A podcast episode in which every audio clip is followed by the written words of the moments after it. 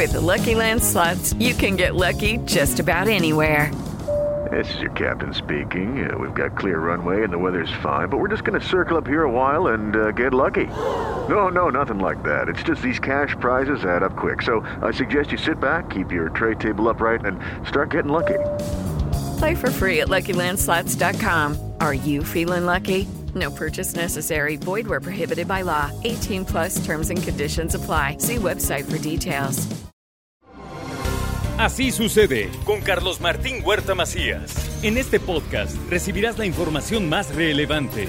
Un servicio de Asir Noticias. Llegó el viernes y los viernes tenemos al maestro, a nuestro gurú, a nuestro sensei, a la persona que nos enseña a degustar el vino, los destilados, la cerveza sin poner cara de borrachos, al contrario, poner cara de conocedores, de sibaritas, de gente bien. Claro. Voy, voy bien o me regreso, mi querido Joaquín, ¿eh? Querido Carlos Martín, buenos días. Encantado de estar acá otra vez con ustedes. Hoy vamos a hablar de un tema muy particular. Estamos en octubre y tenemos que festejar el Oktoberfest, la fiesta de la cerveza. ¿Alemania es el país que hace mejor cerveza? Porque los belgas, Híjole. los belgas también les, les, les, les Qué roncan. buena, qué buena pregunta me haces. Mira, tanto Alemania, Bélgica, Holanda hacen extraordinarias cervezas. Eh, muy buenas todas, de diferentes estilos. Vamos a platicar un poquito hoy más o menos de esto. Eh, y vamos a enseñar cómo se debe de servir una cerveza. Eso yo quiero Por porque favor. hace no mucho tiempo me dijo una persona porque dije, pedí una cerveza y dije, déjamela en la botella. Y me dijo, deja que la cerveza abra en un tarro. Claro. Y entonces dije, este sí sabe de cervezas, no discutas, no digas nada y después ve a la clase con Joaquín. Eh, pues no necesariamente en un tarro, necesariamente, porque hay inclusive ya vasos y cristalería especial para cada estilo de cerveza. Pero bueno, es muy bueno tomarla en un buen tarro, sí. Nunca de a pico, por favor. O sea, O sea, de la botella no. Me vi naco diciendo, yo la quiero en la botella. Eh, Pues no tanto, porque hasta mi vieja lo toma así, cabrón. A mi vieja le encanta así, entonces. Y, no. hijo, el, el siguiente calificativo que iba yo a decir está peor, pero cuando me dices que tu señora la toma así, Sí, lo toma ya igual, no digo mejor ya no digas nada, ya- ya no menciones nada. nada. Bueno, la cerveza es una bebida alcohólica, desde luego, elaborada principalmente con cebada, que también se puede hacer de trigo, sorgo, en fin. Tiene que germinar para convertir esa semillita, el almidón que tiene, en azúcar, poder fermentar y, posteriormente hacer la cerveza. Entonces, pues bueno, principalmente está hecho de cebada, eh, las- la gran mayoría, y de trigo. Eh, pero te tengo unos datos bien interesantes, Carlos Martín. Por ejemplo, la cerveza se hizo o se inventa realmente 6.000 años antes de Cristo. El vino 8.000. Aunque realmente la cerveza tiene, para mi gusto, cerca de 9.000 a 10.000 años antes de Cristo. ¿Por qué razón? Porque cuando el hombre se evita ser nómada, ya se queda fijo, empieza a sembrar trigo, cebada, sorgo, empieza a producir pan. Y al producir pan, esas semillitas que tenían que moler con agua, esa agua tenía que fermentar y era una especie de cebada. Nada más que el ser humano la tiraba y posteriormente, pues ya le añadió lúpulo, al final de cuentas la fermentó como Dios manda e inventaron la cebada aproximadamente 6.000 años antes de Cristo. ¿Es O sea, tan vieja o más que el vino? No, el vino es más viejo. El vino lleva 8.000 años más o menos, la cerveza 6.000. Pero ya de 10.000 años ya se hacía cerveza, nada más que no se la bebía. Hay dos tipos de cervezas en términos generales muy fáciles de aprender. La lager, que es de baja fermentación, y las ale, que son de alta fermentación. ¿Qué significa esto? Que las levaduras empiezan a trabajar en las lager a baja fermentación, estamos hablando entre los 19 y 25 grados centígrados, y la sale entre 27 y 30, 32 grados centígrados. Pero te traigo unos datos aparte de todos estos. México es el productor número cuatro en toneladas de cerveza del mundo. El primero es China, luego Estados Unidos, Brasil y México. Pero México, sintámonos orgullosos, es la número uno en exportación de cerveza al mundo. La número uno. Son millones de botellas que exportamos al mundo de cerveza. ¿Cómo ves? ¿Cuáles son las de la casa? ¿Cuáles son las de las mexicanas? Dependiendo, hablando de la parte industrial solamente hay dos monstruos, que es la Cuauhtémoc Moctezuma y hablando también de las industriales, eh, la Modelo. Son los dos grandes grupos cerveceros en México. Hay un montón más de cervezas artesanales que también exportan gran cantidad de cerveza al mundo, pero desde luego esas dos exportan todo al mundo. O sea, somos el número uno en exportación de cervezas en el mundo. ¿Cuál es la cerveza que más exportamos? ¿La Corona? La Corona. La Corona es la que más se, se vende en el mundo. Ahora, ¿es competitiva internacionalmente la Corona? Pues por algo la compran en Europa, la compran en Asia, la compran en todo el mundo. Entonces, desde luego que es competitiva. Como la gran, la gran mayoría de las cervezas artesanales, este, industriales, son muy competitivas, al igual que las artesanales. Entonces se venden un montón en el mundo.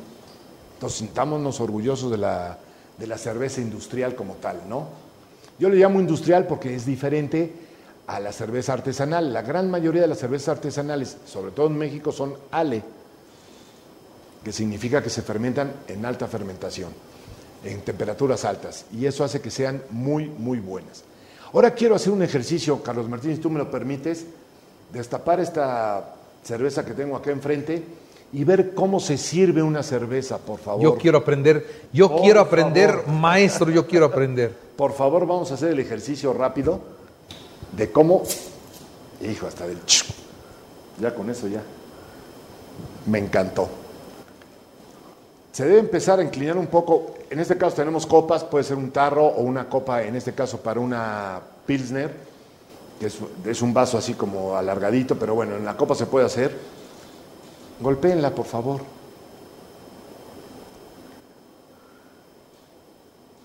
O sea, él la está sirviendo para lo- los que nos están escuchando, la sirvió derecho, o sea, nada de que la fue resbalando sobre el canto de la copa, no, no, no, no, no. No, no, derecho, derecho, y entonces hizo espuma. Rompe. La llenó hasta casi la mitad y quedó ahí una capa de espuma. En este caso quedó más o menos un dedo de espuma o crema. Si me prestas tu copa y te paso esta, por favor, para brindar. Ya está. Voy a volver a servir. Derecho, ¿eh? Derecho. Al centro de la copa cayó el chorro derecho, derecho. y Ah, dejó otra vez la misma cantidad de espuma. Así se sirve. Sí, ¿Por qué? la cerveza es un fermentado de cebada, ya dijimos, o de trigo, o de centeno, y debe tener esta proporción porque es un, es un, es un fermentado que se oxida muy rápido. Entonces necesitamos dejar forzosamente esta capa para que no se oxide, para que a la hora de tomar se vaya a quedar. Si me lo permiten, y perdón los de radio, pero pues salud. Salud. Salud.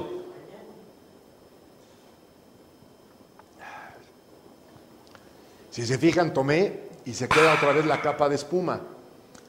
Entonces así no se va a oxidar la cerveza y va a ir bajando como debe ser. como Cuando dices cual. oxidar, ¿qué pasa?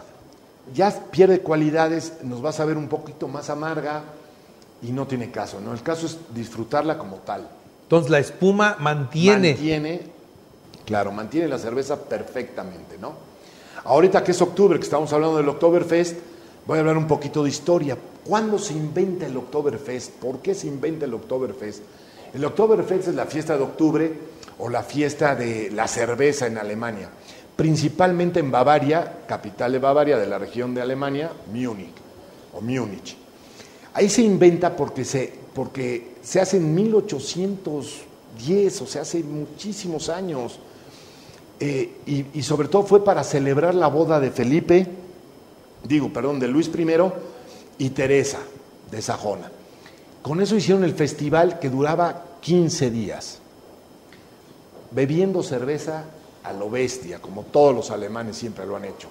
Gran cerveza alemana, desde luego, como también belga, como también holandesa, gran, gran cerveza. Entonces, ahorita estamos precisamente en octubre, pues hay que celebrar con cerveza y hay que festejar con cerveza. ¿Cómo ves? Ahora, ahí te va una pregunta que me preocupa. Dígame usted. ¿Es cierto que la cerveza te hace panzón? Eh, si la golpeas, como digo yo, como la yo ahorita, no. ¿Por qué razón? Porque vas a romper las moléculas de gas carbónico y no te va a caer pesada. ¿Sí? Entonces, nunca hay que tomarla a pico, hay que servirla golpeada para que rompa ese gas carbónico y no te empanzone. Las calorías que tiene la cerveza son calorías frías, por lo tanto no te hacen daño. Y tiene ácido fólico y tiene grandes beneficios que ya, habrán- ya hablaremos en otra cápsula o en otro programa.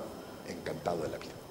Bueno, pues entonces así se sirve una Así se cerveza. sirve y así se toma y así una se cerveza. toma una cerveza. Tarea, tomarse una cerveza como Dios manda, por favor, y se me antoja un buen aguachile de camarón. ¿Cómo ves? Ya es viernes, ya el cuerpo lo Sí, sabe. ya, ya, ya. Ya lo merecemos. Ya lo necesita, no solo lo sabe, lo necesita. Bueno, con un aguachile es la tarea, pero ¿va con qué? No, se puede maridar con mu- muchísimas cosas. Por ejemplo, ya viene ahorita el, el mole de caderas, Ah, ya. por ejemplo. Ya, ya, ya lo tenemos a la vuelta de la esquina, ya. Creo que arranca el 15. Te- o el 20. 12 es la matanza. El 12, por eso el 15, el fin de semana del 15 ya debe andar el guasmole. Oye, vamos, ¿no? Claro, por favor. ¿A dónde vamos? Hijos, es que sí. un Al mural. Al mural puede ser. Al burladero. Burladero. Puede ser. Burladero me encanta. Sombrero. El me sombrero. gusta también. Uf, hay muchísimos. Bueno, ya por aquí también se están anotando. Muy bien. Pues mi querido Joaquín. Muchas salud. gracias y Ya salud. para terminar, salud. Tarea, ya saben, aguachile con una buena cerveza. Hasta la próxima. Gracias. Así sucede con Carlos Martín Huerta Macías. La información más relevante ahora en podcast. Sigue disfrutando de iHeartRadio.